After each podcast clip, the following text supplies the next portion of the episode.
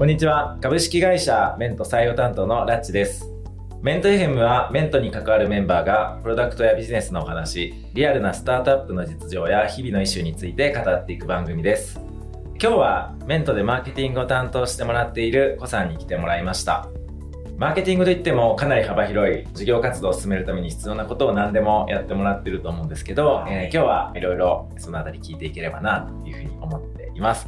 で普段はこちゃんと呼んでいるので、えーこちゃんと呼ばせてもらえたらと思っています。よろしくお願いします。こちゃんです。お願いします。ありがとうございます楽しみにしてました。はいはい。じゃあ、最初に簡単にはい。こちゃんから自己紹介を。自己紹介はい、お願いします。こちゃんです。よろしくお願いします。で、今どんな仕事をしてるかって感じですよね。うんで、いくと、今今で言うと、商品を企画したり、うん。で、その商品、まあ考えた商品企画をセールスのみんなと一緒に検証を進めたりっていうこととか、あと一部スポット的にマーケの施策をやったりとか、最近で言うとあのニュースピックス、まさにあの6月末のニュースピックス出向、協賛したんですけど、うんとかを私が進めたりしてるっていうような形で、マーケティングってまあいろいろ獲得施策とかありますけど、まあ私の中だとメントのまあ価値を作りながら、それをちゃんと届けていくっていうことをしたいなっていうことをやっておりますっていうお仕事ですね。なるほど、はい。ありがとうございます。ちなみに、メントにおける商品開発って何なんだろメントにおける商品開発、いや、マジ、私もなんやろなと思いながらやってるんですけど、基本的に今、ワンワンのコーチングを、まあ、企業の皆様にご提供していますっていうところなんですけど、そこからワンオンワンの、まあ、要は人材開発っていうところから、もう少しこう組織開発に足をかけていこうとしはいて、市場をこう展開していくときに、ントが必要なケイパビリティとか、メントがそこから拡張する価値ってなんだっけっていうことをやっているような形。で、まあその背景としては、うん。やっぱりこう、ワンワンのコーチングだけでは、まあ継続性みたいなところってうん、まあ厳しいな、みたいになった時に、どうやってより企業の皆さんにメントの価値であるとか、コーチングの価値っていうものを長く感じてもらえるかであるとか、まあ強く感じてもらうために必要な商品って何だっけっていう価値提供をよりロングタームにしていくとか、うん。ために必要なピースってなんだっけみたいなことを考えているっていうような形。なので、まあ結構メントに必要な提供価値ってなんだっけ？っていうところから考えるときもあるし、まあもうちょっと売れるものってなんだっけ？うんっていうところのまあそっちを行ったり来たり、提供価値とまあ今セールスのまあ顧客からのフィードバックで求められていることってなんだっけ？みたいなことを行ったり来たりしながら商品作ってうんいる。けど、難しいですって感じですね。確かに。はい。結構自分もいろんな候補者の方うんと話したりすると、うんまあ、メントの売り物みたいなもの、あー。まあ、コーチングみたいな。イメージは、まあ、あるものの、そな。なんかそれを企業さんに対して、うん。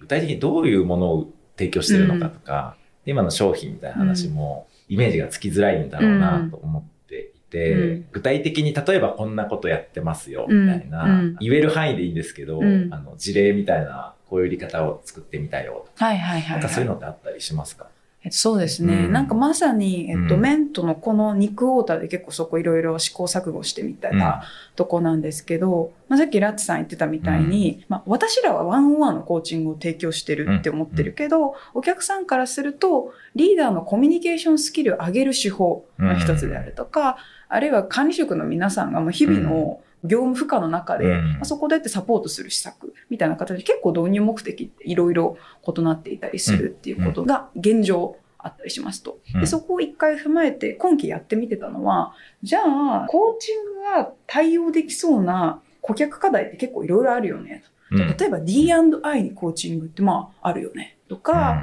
まあ、あと選抜の人材、リーダーの育成にコーチングあるよね。うんみたいな、いろんなお客さんのアジェンダ、うん導入アジェンダに基づいて、コーチングのプログラム設計、ワークショップであるとか、うんまあ、コスト測定とか、っていうことと、まあ、コーチングを組み合わせて売ってみたらどうなんだろう、はいみたいなことを今期はやってみたりしてましたね。ね。なるほど、なるほど。トライとして。ああ、んそういうことですか。うん。ああ、だから、まあ、ワンワンのコーチングをただできますよだけじゃなくて、うんうんその企業の中である組織課題に対して、まあ、コーチングを組み合わせた売り方をそもそも作りに行く。そうそうそう、みたいなことを今期はやってみてましたね。で、まあそのやり方で言うと、振り返ってみると、まあ良かったこと、悪かったことトというか、うん。反省ポイントとかはいろいろあるんですけど、はい。はみたいなところから、じゃあ、さらに、次、どうやって商品開発のサイクルを回していくかっていうのをまた次のクォーターに向けて今、ちょっとずつ動かしてるって感じですね。なるほど。みたいな。結構むずい。いや、難しそう。う ん結構普通にむずい。うんぽちゃんって、もともとメントにジョインした後、はい。そういう仕事を最初からやってたんですか？結構まあ、難しそうだなと思って、その、確かにね、ね。企業さん側の課題とか、まあ、我々が提供しているコーチングの価値を理解するとか、はい。総合的に考えないと結構商そうですね。品を作るって難しい仕事だと思うんですけど、うんうん。どんなことやってきたんだろうみたいなところも。メントヒストリーで言うと、まさに去年の9月にメントに入社しまして、当時はちょうどサクセス、カスターマーサクセスを立ち上げようみたいな時期。あー。要はまあ今まで新規でご利用獲得はしてきたけど、その獲得したお客さんに対しての継続的な価値提供をするうん。とかうんっていうのはどうしたらいいのかっていうその立ち上がり時期で、まあ、それを一緒にちょっとやってた。例えばじゃあサクセスのための座談会を一緒にうんやってみるであるとか、まさに定量とか訂正のレポートをしだすうんとか、まあそういった時期とか、そういったところから最初はメントを始めてはい。っていうような形でした。はいなんで最初はなんかまあカスタマーサクセス、営業企画っぽい動きとか、うんサポートの動きとか、カスタマーサクセスの一は部みたいなものを、まあ、ちょっと立ち上がり時期はやってたっていうような形ですね。なるほど。はい。そうなんですね。なんでこの1年でほぼ3、4ヶ月おきぐらいにやってること変わってますよ、マジで。どんどんこう、一周ごとにこう、役割も変わってってますね。いくっていう本。当に。うんなるほどうな、ん。それって入社する時の期待値と一緒だったんですか？いや、ぶっちゃけ違うよ、ね。違う。ぶっちゃけ違うよね。なるほど。うん。もともとはシンプルに、んメントでマーケをしたいと思って入はってましたし、別に今もそう思ってはい。はい。ます。コーチング業界シンプルにマーケティングでもうちょっとどうにかなるやろっていう市場だとは思ってて、やっぱりこう結構情報商材みたいな見られ方をしたり、はい。っていうのが一般ユーザーからはあるんだろうなっていう時に、もう少しこのコーチングの特徴っていうものを市場にどうやったら浸透させられるのかなとか、それでもうちょっとあのちゃんとクリーンで、うん。なんて言うんでしょう、フェアな商品であるっていう、フェアな無形商材みたいなうん。ところをどうやって市場に印象づけられるかな、みたいなことをやりたいなうんとは思ってましたし、はい別に今もそれはやっているとは思うんですけど、うんなんで、じゃあそれをずっとダイレクトに触っているかっていうと、距離は近くなったり遠くなったりしながら、うんこうやっているわね、みたいな感じですうね。んうん。そっか。そう。そんな感じですよ。ちなみに入社するきっかけとか、うんね、今ちょっと入社する時の思いみたいなのが聞けたかなと思うんですけど、どういうきっかけだったんですか？経緯から言うと、うん。私はもともとイベントでコーチングを受けてああ、ユーザーだった。ユーザーだったんですよ。ってこと 2C の一ユーザーうん。うん。で、2020年とかの4月、うん。メントもサービス立ち上がり時期、はい、はい、はい。はいもうほやほやベイビーや立ち上がり時期ぐらいの時に結構初期のユーザーとしてコーチングを受け始めましたと。で、うん受け始めた経緯としてはコロナのタイミングだったんですけど、結構それまでずっとこう日々忙しく、うん。家にはこう寝に帰るだけみたいな、はい。はい。そんな生活だったところから急にコロナでいろんなものが急にペンディングになるというか、うん。止まった時に自分でもびっくりするぐらいの焦燥感というか、うん。え、どうしたらいいんだろうみたいなことを感じて、あ、こんな風な焦燥感を抱いている私、ちょっとうん。よろしくないかもしれない。はい。と思っはい。て、藁にもすがる気持ちでコーチングを受けてうん。みて、なんや、これ面白いじゃんっはい。ていうところがきっかけでしたね。なんで、えーコーチングという商材に触れたのは、メントが入り口でその時が初めて。うん。で、ユーザーとしてコーチングを受けていくうちに、すごくこういいものであるとか、うん面白いものであるとか、人の人生を豊かにするものであるっていう認識はあったんですけど、うん。一方で一マーケターとしてこのコーチング市場とかコーチングという商材を見てみると、うんまずカテゴリーの特徴を一言で言えないうん。なぁと思っていましたと。それは何を示すかというと、やっぱ市場の定義ができないはい。商材だなと思った。やっぱこれがクリティカルで、やっぱいろんな人にいろんなベネフィットがある商材って、うんやっぱりユーザーからするとすごくぼやけるので、うんこれを明確にしないとこの市場って広がらないんだろうな、とか、うん。あと世の中にあるコーチングの商材とかを見ていくとやっぱり情報商材みたいな見え方をする。うん。これのルックフィールみたいなものをもっと変える余地ってうんきっとあるよなとか、なんかそういう一ユーザーとしてサービスがいいものっていう認識と、一マーケターとして市場を見た時の違和感とうんか、もっと良くなるやろっていう、そこがこういろんな思いがあって、うんっていうことと当時会社でいろんな楽しい思いとか面白く働いてはいたけど、自分の信じるビジネスとうかん。をやってみるっていうことへの興味みたいなものがこうぐちゃぐちゃぐちゃっとなって、入っちゃったみたいな感じですね。そこが聞きたい。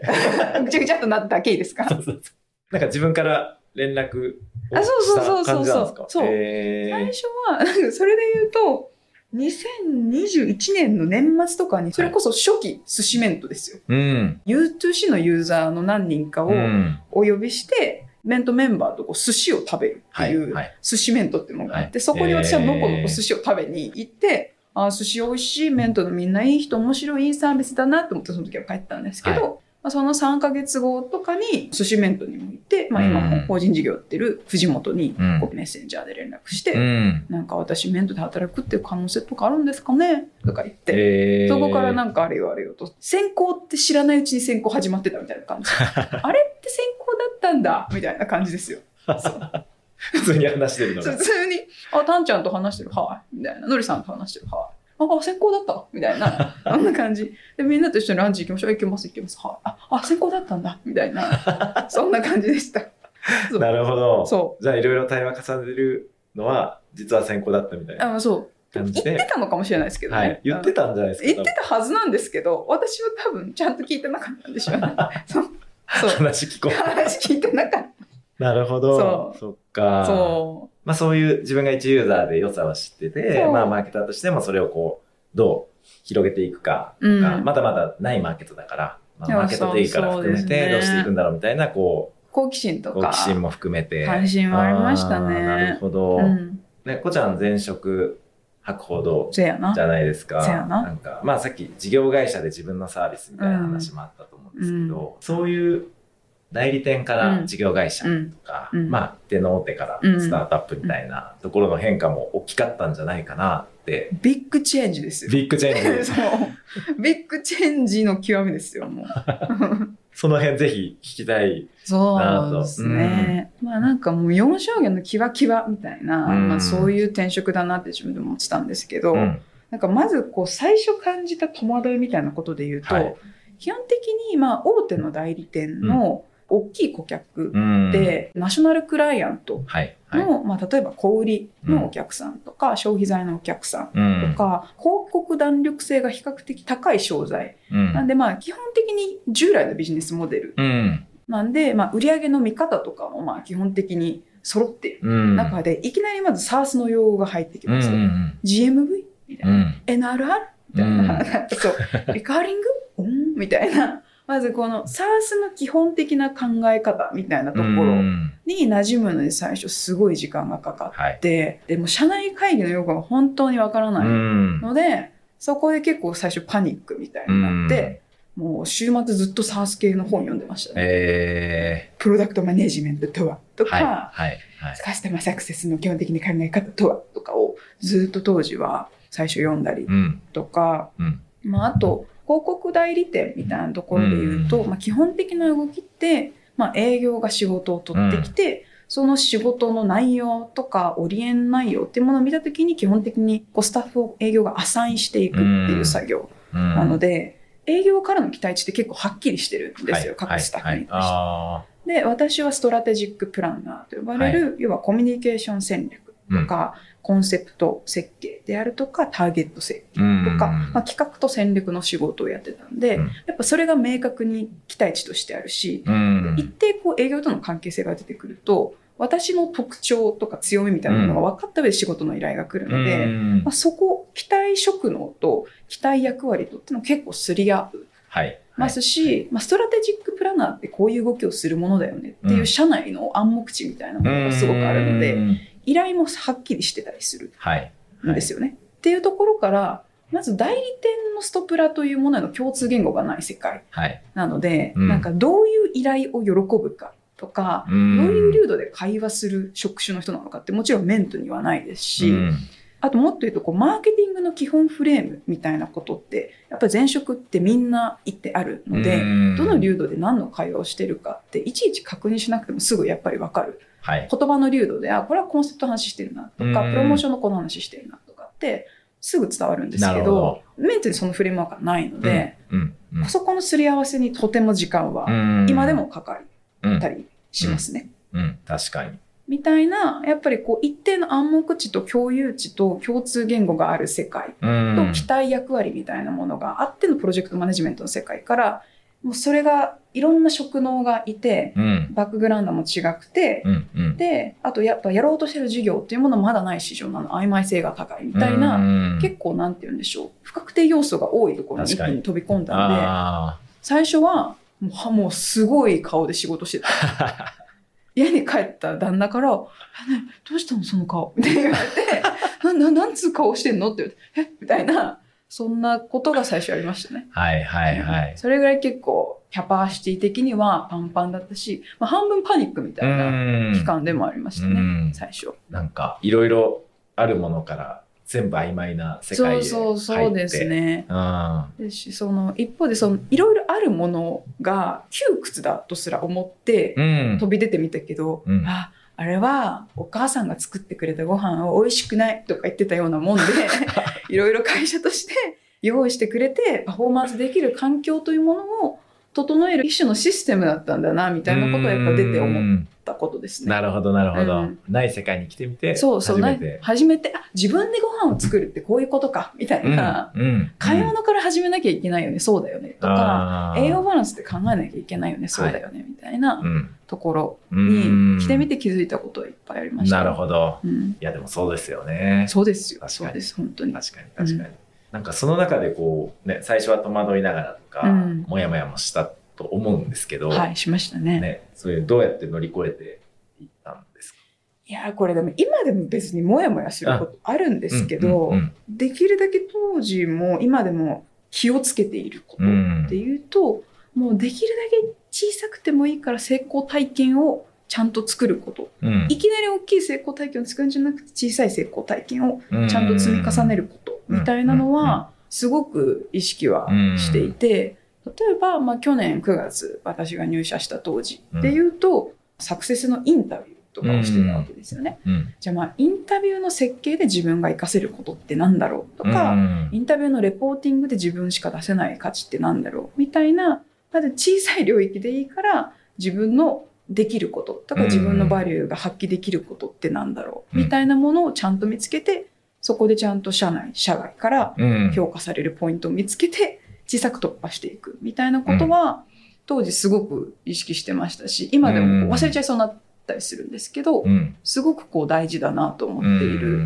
ポイントですね。なるほど、うん。確かに。うん。大事大事です。大事だよね。そう。うん。本当そう。いきなり大きい結果を出しにいかないことだなと本当に思いますね。うん。あと、やっぱり定な議論も多いので、うん。一気に動かそうとすると、やっぱハレーションがいろんなところから起きやすいんだろうはないとは思っていて、社内も含めあて。うん。なので、やっぱり小さくこう積み重ねて協力者を募ることとか、うん。小さく自分の中で手応えを得ることみたいなのを、うん。どれだけ丁寧にやれるかみたいな、やっぱりそこは今までの仕事のスタイルとは結構私は違って、うん。予見があってバーって作るとか、はいはいはい。予見があってガーってこう資料作ってガッ出してうん。やってきてみたいな感じだったのから、あそれはもうここでは機能しないんだなっていうことをやるたびやるたび痛感して、うん。やっぱ小さくなんだな小さくなんだなっていうのを思ってますね。うん。そっか、うん。それはこちゃん自身が働きながら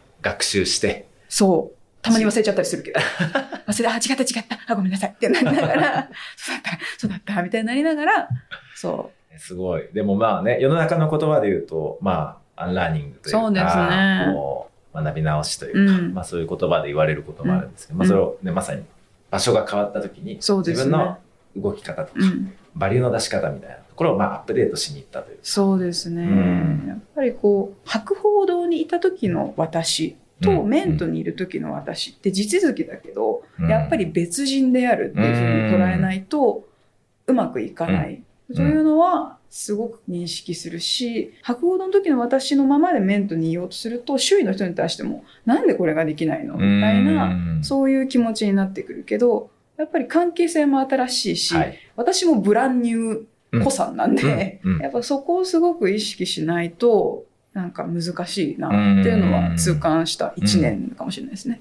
なるほど。うんでもめっちゃ大事なそうだと思い変化の一年だったんですね。いや、本当そうですよ。確かに。日々変化。うん。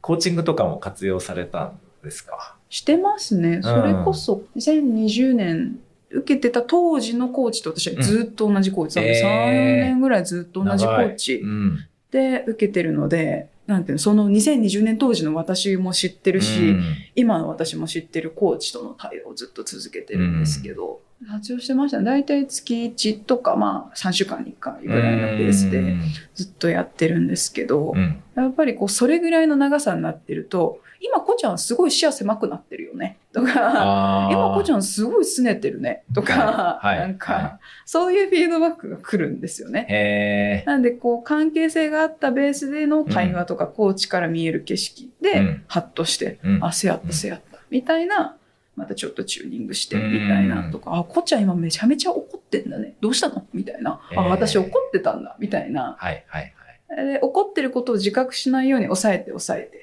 してたりするんですけど、うん、怒っていた自分に気づいて、じゃあそこから何に怒ってたんだろうとか、うん、でも私は怒ってるけど、でも相手にも思いがあるのをどうやってチューニングして多いポイントを見つけられるんだろうみたいな話をよくコーチとはしてますね。うん、えー、うん、いいね。ありがとうございます。やっぱりそれぐらいの期間もあると、もう変化も見てる。見てる。し、うん、すごい言われたのは、3年前の私と比べるとやっぱすごい視野が狭くて、うん、目の前のことにもギューって感じだったのが、まあ、ちょっとやっぱ開けてきてるよね、うん、っていうのはすごく言われたりはするので、はいはい、まあそういうこう変化率を見てもらえる関係っていうのはめちゃめちゃありがたいですね。えー、うん、メントはね、社員含めコーチング。福利厚生で受け放題。受けれますかなので、まあ、それもやっぱり自分のあり方をこう変容させていくっていう意味ではすごくいいよね。うん、そうですね、うん、やっぱり頑張っている時ほど視野は狭くなったりするので、うん、その時にギュッとこう広げてくれるとか、視野を交換してくれる相手としてコーチは頼りにしてますね。うん。確かに。うんちなみに、まあ、こちゃんさっき仕事内容の話をしてくれたと思うんですけど、うん、なんかこの先みたいなところでチャレンジしたいこととか、やってみたいこの先だよね。うん、なんかあったりするんですか？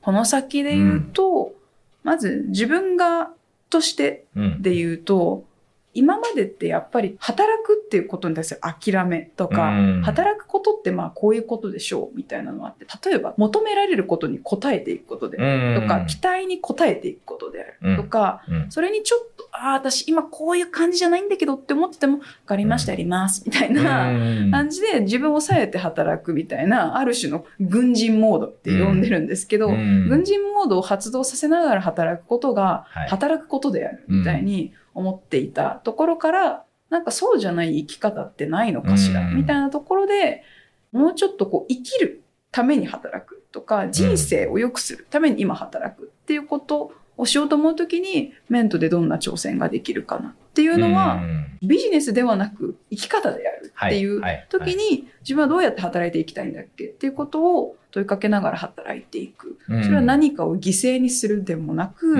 A or B ではなく、全てが包含できたりであるとか、何も犠牲にならない状態で働くって何みたいなものは、個人的にチャレンジしていることで、でも個人目標っていう感じで思ってますね。やっぱりあと事業みたいなところでいくと、うん、メントということをちゃんとブランド、うん、いいブランドを作りたいとはすごく思っていて、それは商品設計一つかかってもそうだなと思うんですけど、うん、例えばじゃあ効果測定で何を効果指標にするのかって、すごくメントのコーチングが何を執行するのかが出るポイントだと思うんですよ。とか、アンケートを使いながらセッションを受けるときのアンケートのアウトプットって、どういうアウトプット、強みを活かすような方向性のアウトプットなのか、うん。外と自分とのギャップを見るような、ギャップを埋めるようなアウトプットなのかで、そこにもやっぱり思想が出るはずだと思った時に、どこを区切っても、これがメントの思考する世の中の変化なんだ。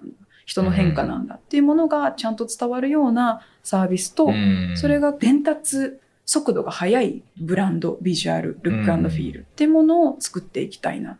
それが私のマーケティング道っていう感じですうね。んいいっすね。ありがとうございます。自分の生き方、あり方のチャレンジをしつつ、うんまあ事業としても人を増やしていく。そうですね。そうですね。うんと思ってます。うんなんかやっぱりよっぽど心を無にして働く方が楽というか、簡単というか、うん。求められていることに応えていく方が楽うん。だなってすごくメントやりながらも思うんですけど、なんかやっぱそこを諦めないで、自分の内的動機と外的価値の合うポイントうん。で絶対あるはずで働いてみるっていうのがうん。個人的なチャレンジですね。うん。うん。ううんん。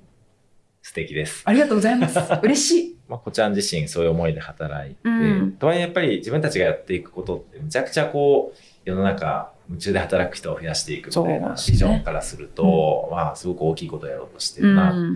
思っていて、うまあこれからどんどん仲間もうん。増やしていきたいって思った時に、うん。こちゃん自身もこう最初戸惑いがあったとか、うん。ぶつかりながらも学習してそうですね。こメントの中で新しいものを生み出していくっていうチャレンジをしていると思うんですけど、どんな人が来てくれると良さそうとか、どういう人がメントっていうフィールドでそれこそ夢中に働けるんだろうみたいなところで、なんかこちゃんの経験も踏まえて思うところってあったりしますか？そうですようね。うぶつかり稽古しながら思っていることとしては、うん。一個すごく思っているのは、世の中に対しての違和感とか、こんなこと考えてんの？私だけ？みたいな、うん。なんかそういうことって結構あると思うんです、うん。働いていると。うんなんかそういう、みんなはこう言ってるけど、私そう思わないんだけど、とか、あこれが普通って言われてるけど、なんかすごい違和感感じる、みたいな、ーうん。自分にしかない違和感とか視点うん。を持っている人で、それによってある種疎外感とか、うん。まあ、悲しさ、寂しさっていうものを覚えた上で、それをどうやって克服していけたらいいのか、みたいなうん。ことを思考したい人、知っている人、うん。はなんか面と向いてるのかなはい。と思ってます。うん。ね。うん。なんで、ある種、まあ、言葉を選ばずに言うと、うん。何らかのコンテクストにおいて、うん自分はマイノリティなんじゃないかっうん。て感じたことがある人、はい。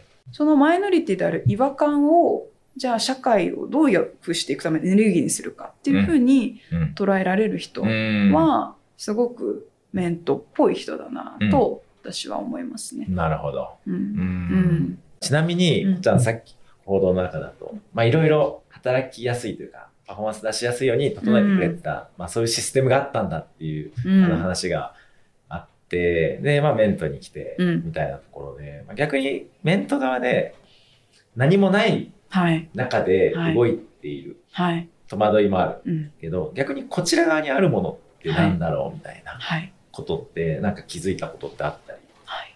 するんですか？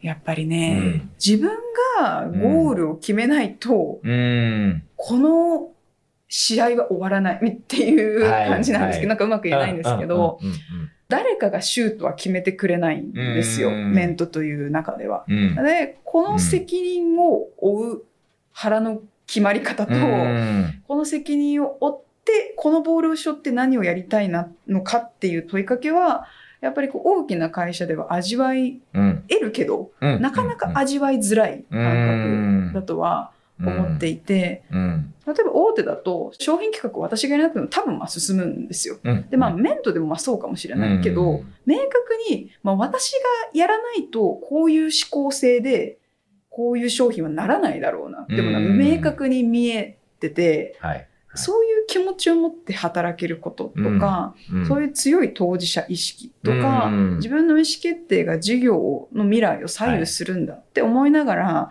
仕事をするという責任を自分で背負いに行くこととか、と強い当事者であり続けることみたいなのは、なかなか大企業の比較的若い年次では難しい経験なんだろうなと思ってはいるんですよね。もちろんできないわけではないし、お前それ甘えてんだろうって自分でも思ったりはするんですけど、やっぱりなんかそれを取りにメントでは行きたかったし、その経験があるかどうかで自分の今後の人生ってすごく変わるだろうなって実感もあったので、事業を伸ばす、いい事業を作るということの当事者となることと、その責任を負うことは、メントの面白さであり、苦しみでもあり、でも、生みの苦しみとして必要なプロセスであり、と思っていますね。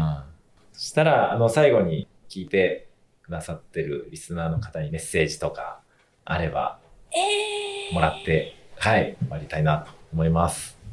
聞いてくださってありがとうございます。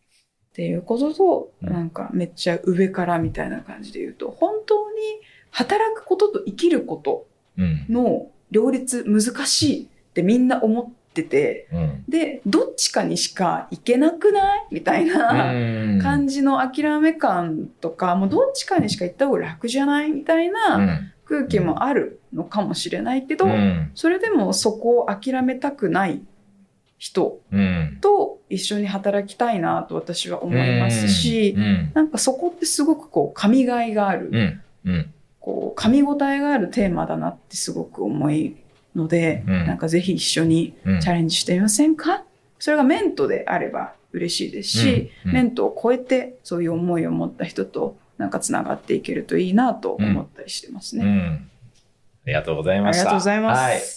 そしたら、えー、今日はこの辺りで終了したいと思います。こちゃんどうも今日はありがとうございました。ありがとうございました。